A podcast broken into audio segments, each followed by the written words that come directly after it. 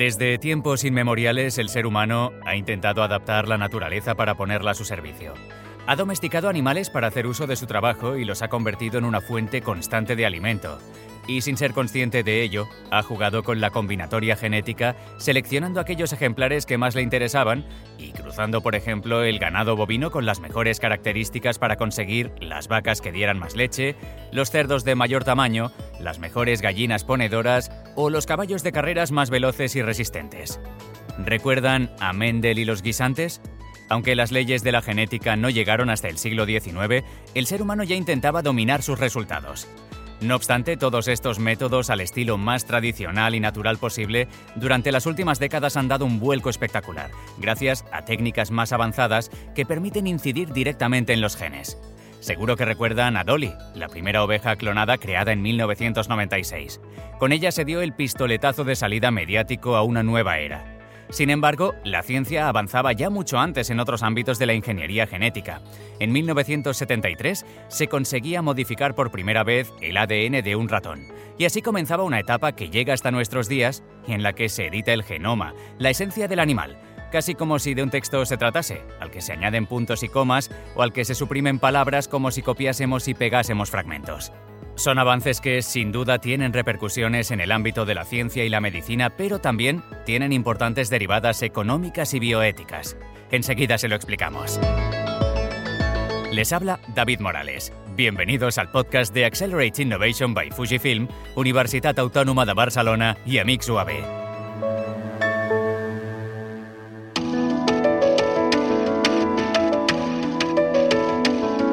Bienvenida, Ana Burrell. Gracias, David. La importancia de las herramientas que la ingeniería genética pone al alcance de la comunidad científica para la modificación de organismos vivos es enorme, y las posibilidades que ofrece eran hasta ahora inimaginables, desde mejorar los especímenes de los animales de granja para conseguir que sean más resistentes a enfermedades, o aumentar la producción o las calidades organolépticas de su carne o leche, por ejemplo, hasta generar seres vivos con órganos compatibles para el trasplante a seres humanos, la erradicación de enfermedades infecciosas producidas por picaduras de mosquito o la salvación de especies en peligro de extinción. Pero a menudo existen trabas legislativas y éticas que, en el campo de la agricultura, por ejemplo, hace años que ya se superaron. El principal estudio que se ha realizado sobre los cultivos transgénicos lo publicó en 2018 PG Economics y revela que entre 1996 y 2016 se aprecian grandes beneficios en cuanto a cosechas más productivas, reducción de aplicación de compuestos químicos como herbicidas de amplio espectro y reducción de gases de efecto invernadero.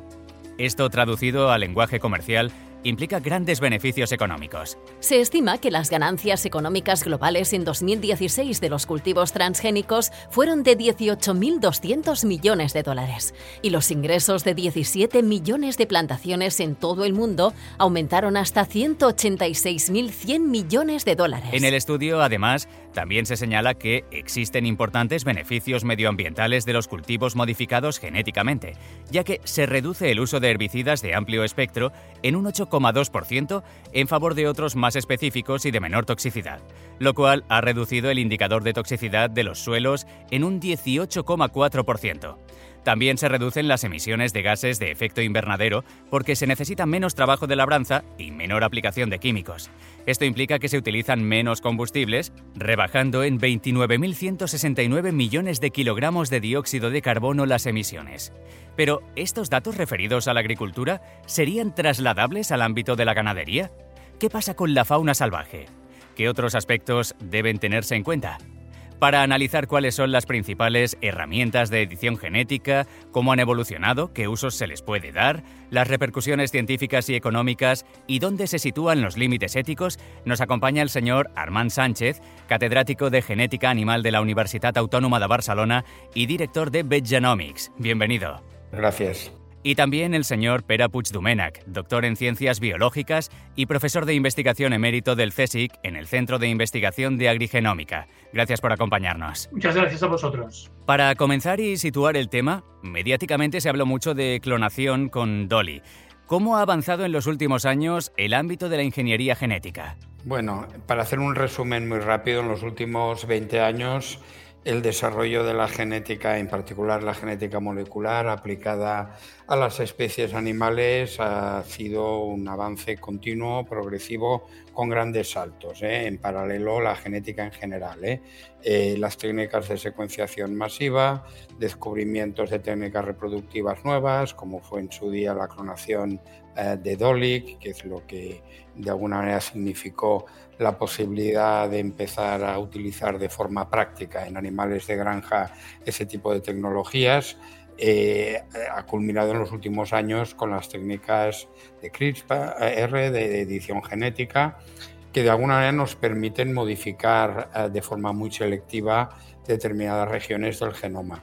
Eso, desde el punto de vista de ciencia básica, ha significado además todo el desarrollo de una serie de modelos muy, muy importantes para luego poder ser utilizados de forma más práctica en distintos campos de, aplicación, no exclusivamente en producción animal, pero digamos que hay una paralela evolución también en el uso de la genética molecular sin necesidad de modificar o de editar los genomas basado en herramientas de genética molecular, sobre todo de selección o erradicación de patologías. ¿eh? Pero es cierto que en los últimos cuatro o cinco años estamos viendo una serie de avances en técnicas de edición genética que permiten pensar en posibilidades, pero dejadme solo puntualizar una nota realista. Hace muchos años que en el ámbito de la producción vegetal las plantas transgénicas eh, se podían eh, desarrollar y su repercusión real en el mercado como seguro que mi colega el doctor Puig va a poder comentar, eh, no directamente se han podido implementar con la velocidad o con el ritmo que muchos creían. ¿eh? Y, y, yo creo que con la edición genética, en particular en especies animales de uso alimentario, va a ocurrir algo parecido. De acuerdo con lo que dice el doctor Sánchez, eh, yo creo que eh, lo que sí es posible, quizá a diferencia de lo que pasó con las técnicas eh, de modificación genética de producción de plantas y animales transgénicos, quizá la simplicidad que hay en las tecnologías de edición genómica y el hecho de que muchos países hayan decidido no legislar específicamente, sino dejar que se utilicen de manera bastante sencilla este tipo de tecnologías va a cambiar. Por ejemplo, ya se ha anunciado que en Japón va a haber, se van a comercializar dos tipos de, peces eh, editados genéticamente.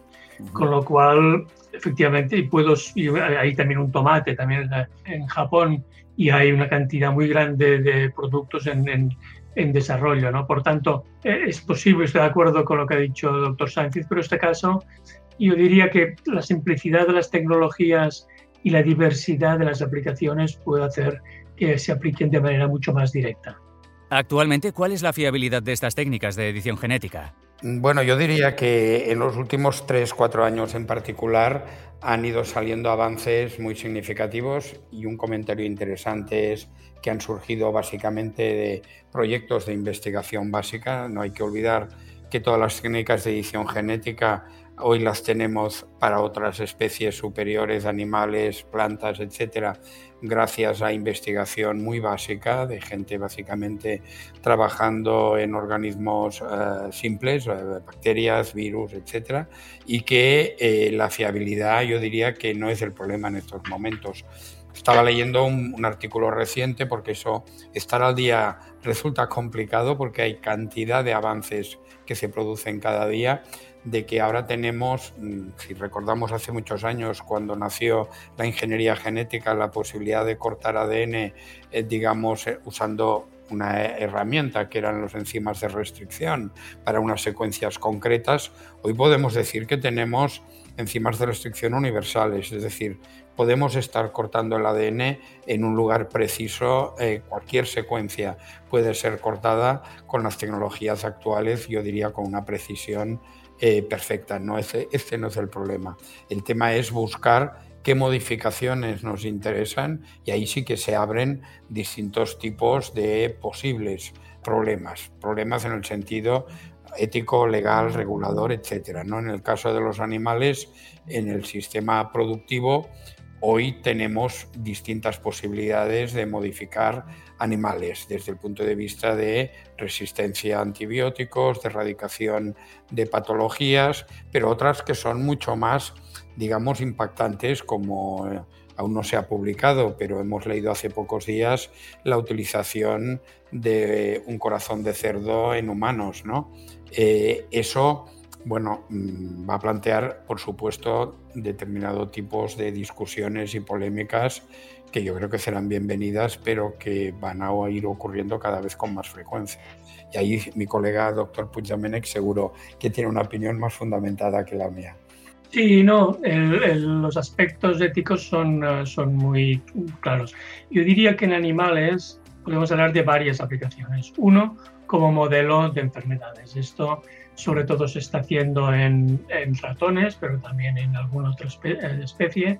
Y esto yo creo que se está utilizando de manera sistemática y no plantea grandes eh, problemas. Segundo, eh, la, aplicación que ha dicho el doctor Sánchez sobre modificar genéticamente cerdos o otras especies para utilizarlos como si fueran trasplantes, esto planteaba un problema de seguridad porque se, había pensado que el, transferir son órganos eh, de una especie a la otra puede hacer que se despierten ciertos virus que estaban latentes.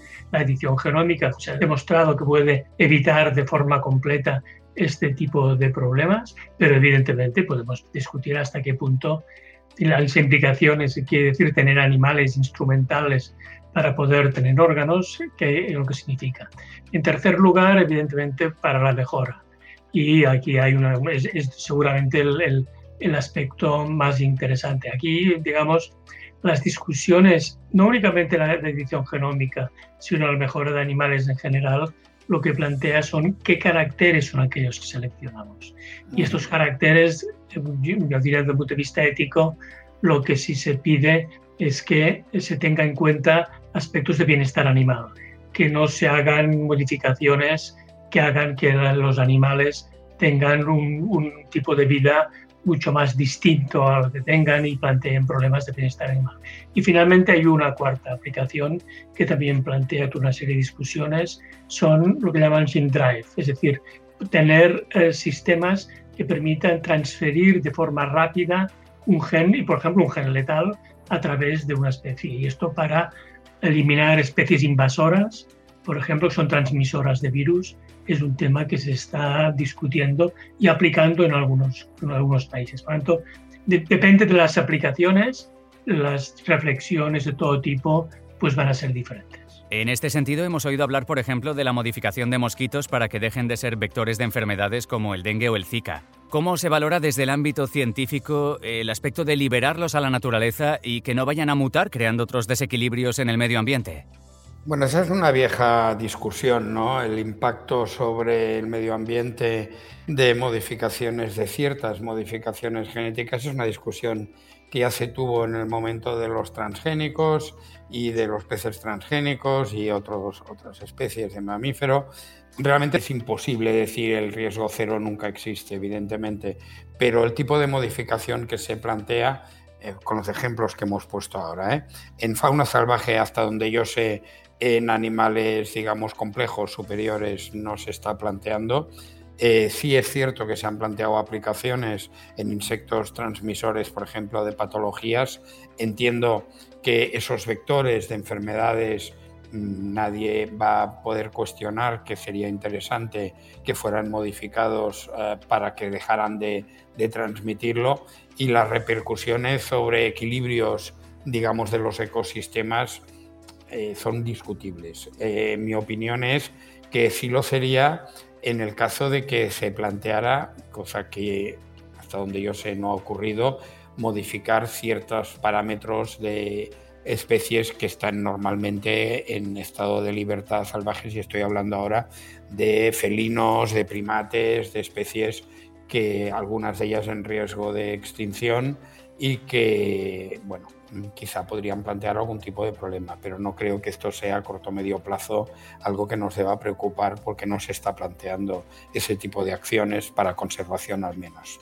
Yo creo sobre todo donde se plantea realmente experimentos, y de hecho se están haciendo, ¿eh? experimentos a gran escala en el campo, es para eliminar especies, en particular especies invasoras. ¿eh? Es decir, aquí tenemos, aquí en nuestro, nuestro entorno, tenemos especies de mosquito que nunca habían existido, el mosquito tigre es un ejemplo. ¿eh? Entonces, bueno, nuestra, nuestra, lo que quisiéramos que ocurriera es que eliminar esta especie, es una especie que no estaba, que está produciendo problemas y por tanto lo que nosotros queremos es eliminar esa especie invasora. En los únicos casos del mosquito, pero otros aspectos, digamos un cangrejo o lo que sea, un caracol, lo que sea. Y por tanto, si además esta especie es portadora de enfermedades graves, eliminar estrictamente, además son tecnologías que eliminan estrictamente un tipo, una especie, hay muchos otros especies de mosquitos que no se van a tocar, ¿eh? pues, evidentemente. Por tanto, este, yo creo que ya hay experimentos en marcha. Hasta ahora se hacían esterilizando a los machos, por ejemplo. ¿eh? Eh, y esto no ha planteado graves problemas. Bueno, pues ahora tampoco estamos haciendo otros sistemas en los cuales permiten eliminar.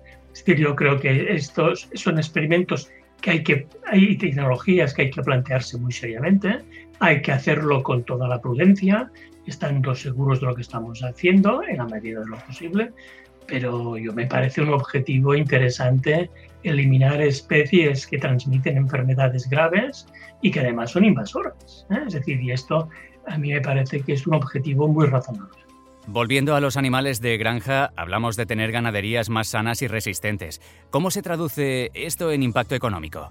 Bueno, esto es difícil ¿eh? de decir, depende mucho de qué especie estemos hablando. El mundo de la producción animal, las especies mayoritarias y que por lo tanto mueven más dinero, obviamente, son el ganado bovino, el porcino y las aves, también los peces eh, y obviamente el tipo de modificación depende mucho de qué tipo de especie estemos hablando. En cualquier caso, yo creo que algunas de las modificaciones posibles que algunas multinacionales ellas se están planteando, por ejemplo en el sector de porcino, en el que yo tengo unos cuantos proyectos y estamos trabajando, eh, preocupan eh, por ejemplo, el tema de la resistencia a antibióticos. Esto es un problema creciente eh, no solo por lo que significa luego de posibilidad de problemas para los humanos, sino también porque cada vez resulta más difícil utilizar de forma sistemática este tipo de, producto, un antibiótico en granja,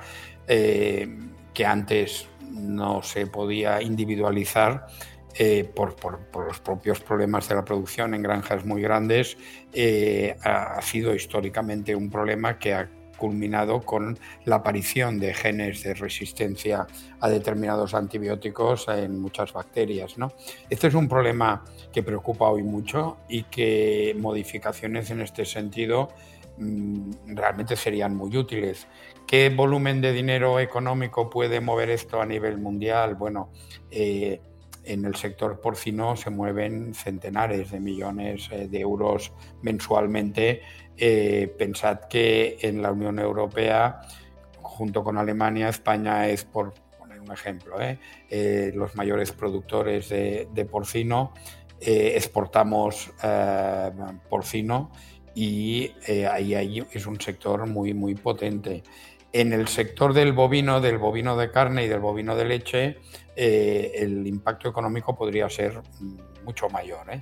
Eh, estamos hablando de cientos de millones de euros de forma sistemática mensual que se podrían generar por disminución de costes de enfermedades. Pensemos que en el porcino la mortalidad inherente a determinado tipo de, patógenos que ocurren en las primeras fases del amamantamiento de los lechones eh, son un problema económico importante en la industria. Si eso se considera erradicar y son básicamente problemas de diarreas en los lechones causados por, por eh, determinados tipos de bacterias que muchas veces son resistentes a antibióticos, disminuir drásticamente esto significaría a nivel de producción porcina a nivel mundial unos cuantos cientos de millones de euros mensuales. Yo creo que efectivamente la producción de carne es un tema eh, que está muy discutido en Europa.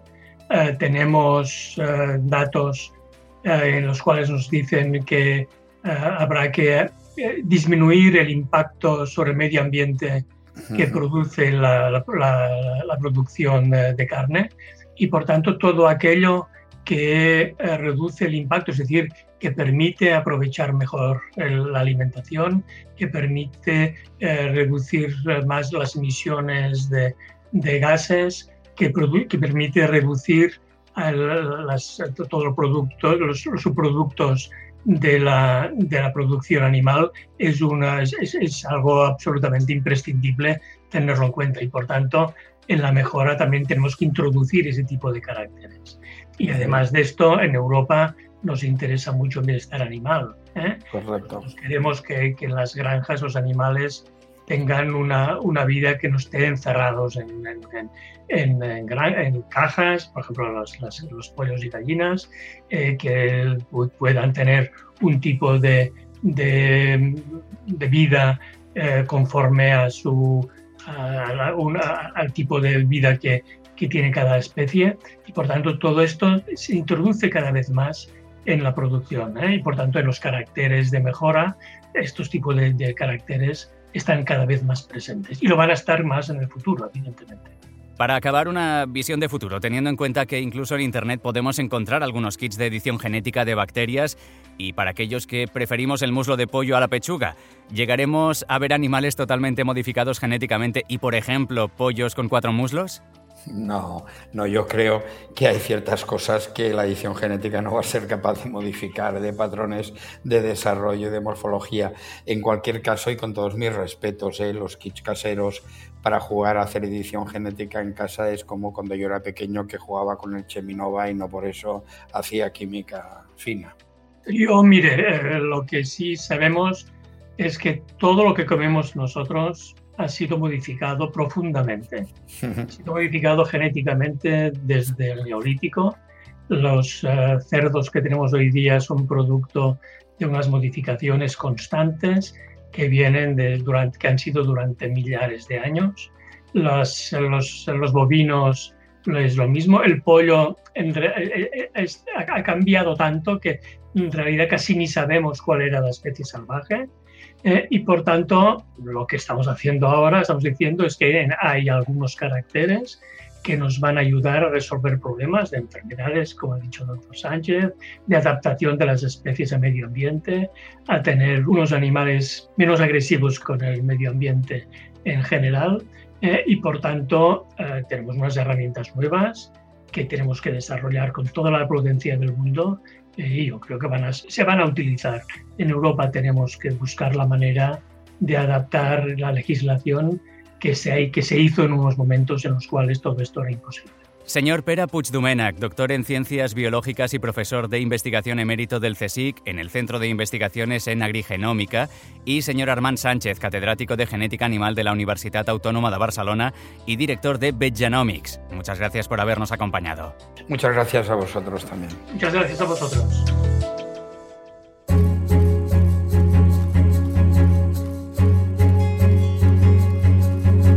Antes de cerrar este podcast de Accelerating Innovation by Fujifilm, Universitat Autónoma de Barcelona y Amix UAB, Anna Burrell, resúmenos los aspectos más relevantes que hemos tratado. En primer lugar, destacar la importancia que tiene en el ámbito de la ciencia, la biología y la medicina la ingeniería genética y las perspectivas que se abren en cuanto a permitir, por ejemplo, modificar los genes de especies para adaptarlas al entorno y así evitar su extinción o evitar que puedan ser transmisoras de enfermedades. En segundo lugar, como indicaba el señor Sánchez, las técnicas de edición genética en la actualidad son muy precisas, por lo que el debate ahora mismo no se centra tanto en la fiabilidad de los resultados de una modificación como en qué aspectos se desea modificar y con qué finalidad. En tercer lugar, como indicaba el señor Puigdomènech, destacar la importancia de, sea cual sea la modificación genética que se pretende introducir en una especie, reflexionar siempre en términos de bienestar animal. Por último, nos quedamos con la idea esperanzadora del amplio abanico que se abre en cuanto a la posibilidad de obtener organismos vivos que puedan ayudar a curar enfermedades o a ser fuente de órganos trasplantables a los seres humanos, y que sin duda con los avances científicos, con las pertinentes modificaciones legales y con una buena vigilancia por parte de especialistas en bioética, serán una solución de futuro para nuestra especie sin causar sufrimiento en los seres que nos rodean. Gracias, Anna Burrell. Hasta pronto. Hasta pronto, David. A ustedes agradecerles su atención e invitarles, si todavía no lo han hecho, a escuchar las anteriores entregas del podcast de Accelerate Innovation by Fujifilm, Universitat Autónoma de Barcelona y Amics UAB. Hasta pronto.